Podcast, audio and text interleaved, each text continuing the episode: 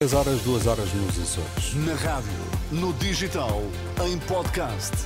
Música para sentir, informação para decidir.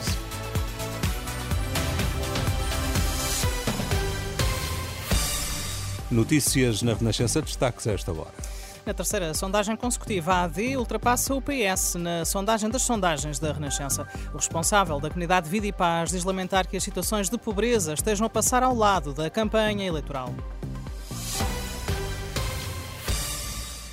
Pela primeira vez, a Aliança Democrática ultrapassa o Partido Socialista na sondagem das sondagens, o agregador da Renascença que junta todos os inquéritos de opinião e interpreta tendências à medida que os estudos são divulgados e publicados.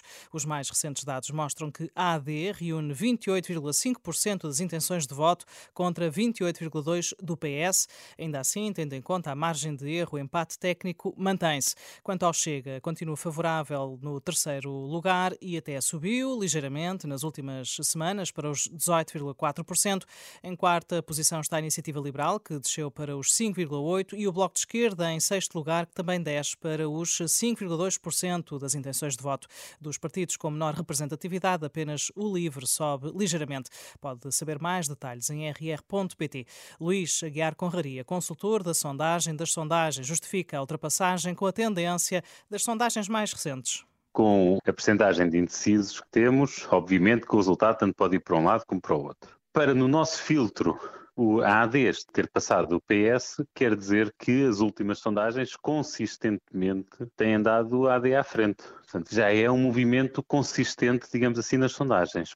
O economista identifica ainda uma tendência de voto útil com vários partidos a perder intenções de voto é, é, possível, é natural que à medida que as eleições se aproximam, que as pessoas se estejam a definir pelo primeiro-ministro que querem, não é? Digamos que os partidos não têm sido muito claros, os líderes partidários não têm sido absolutamente claros, mas pronto, de acordo com a ideia com que se fica, que é importante ficar em primeiro lugar, mas voltamos também sempre ao ponto que estamos a referir há bocado. Estas pequenas variações, que apesar de estarem a ser consistentes, continuam dentro das nossas margens de erro.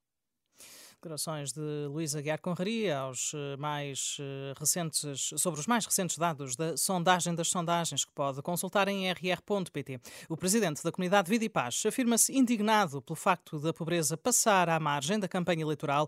Em declarações à Renascença, Horácio Félix diz que seria importante os políticos conhecerem a realidade com que a instituição se depara no apoio diário que presta à população em situação de sem-abrigo em Lisboa. Não é matemática pedir propriamente votos. Depois é matemática que os políticos, por norma, não gostam de abordar porque reflete muito o fracasso da sociedade, do modelo de sociedade em que vivemos. Portanto, de facto, não me surpreende, mas eh, como cidadão, de certa forma, indigna-me.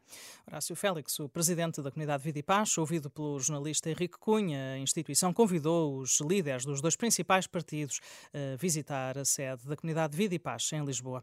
Portugal é um dos cinco países da União Europeia que menos casas constrói, o que também explica os elevados preços. São dados avançados à Renascença pelo economista Ricardo Guimarães. Este especialista em habitação critica a demora nos licenciamentos. Nos últimos cinco anos aumentaram os projetos prontos para iniciar a construção, mas nesta altura estão aprovados e a aguardar 53 mil apartamentos. Por outro lado, diz este especialista que a grande maioria dos projetos aprovados são para moradias, ou seja, a oferta não está ajustada às necessidades. Para aumentar a oferta de casas no mercado, Ricardo Guimarães diz que é preciso construir mais em altura. Admite que é uma questão polémica, mas diz que tem de ser enfrentada. Nós temos que assumir a necessidade de aumentar os índices de construção. Eu percebo que é um tema controverso, mas se não aumentarmos os índices de edificação, nós não conseguimos baixar o custo unitário de construção e o custo do solo, se calhar o terreno até pode ser mais caro, mas por metro quadrado será mais barato.